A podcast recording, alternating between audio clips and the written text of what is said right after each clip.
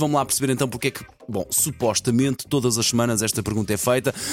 Temos mais sono à segunda-feira, de facto. E a resposta, supostamente, também não é tão simples só porque, porque é segunda-feira, não. Porque realmente qualquer dia nós podemos ter sono. Até é injusto para as segundas-feiras, não é? Dizer que a segunda-feira custa mais. Ah, Pode ser um dia. mais Elsa, ou menos. Pode ser um dia tão bonito como os outros, tenho dito. Mais ou menos. É, sim, Não é? de facto pode, mas eh, o facto é que à segunda-feira tens sempre mais sono. Porquê? Dizem os especialistas, e eu acho que não precisávamos deste estudo, é que dois dias de descanso não são suficientes para recuperar. Porque durante a semana o corpo habitua-se a um determinado horário, tem, acorda muito cedo. E tu, habitua, resigna-se, Elsa. O, o nosso corpo resigna-se É a este horário.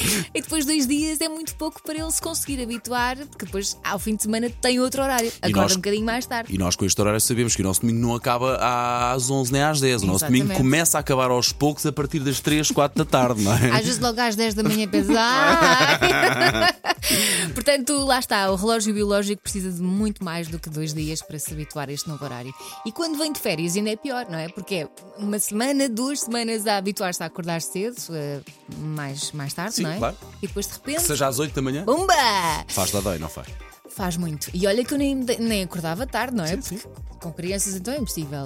Mas das 8 ou da, vá, 7 das da manhã 7 já da estou manhã. super desperta. Uma coisa é acordar às 5h40 todos os dias, outra coisa é acordar às 7. É que fazendo a conta ao ano, diferença. garante que vai dormir muito mais Ah, por semana e por vai. ano. Ora bem, nós estamos cá para lutar contra isso.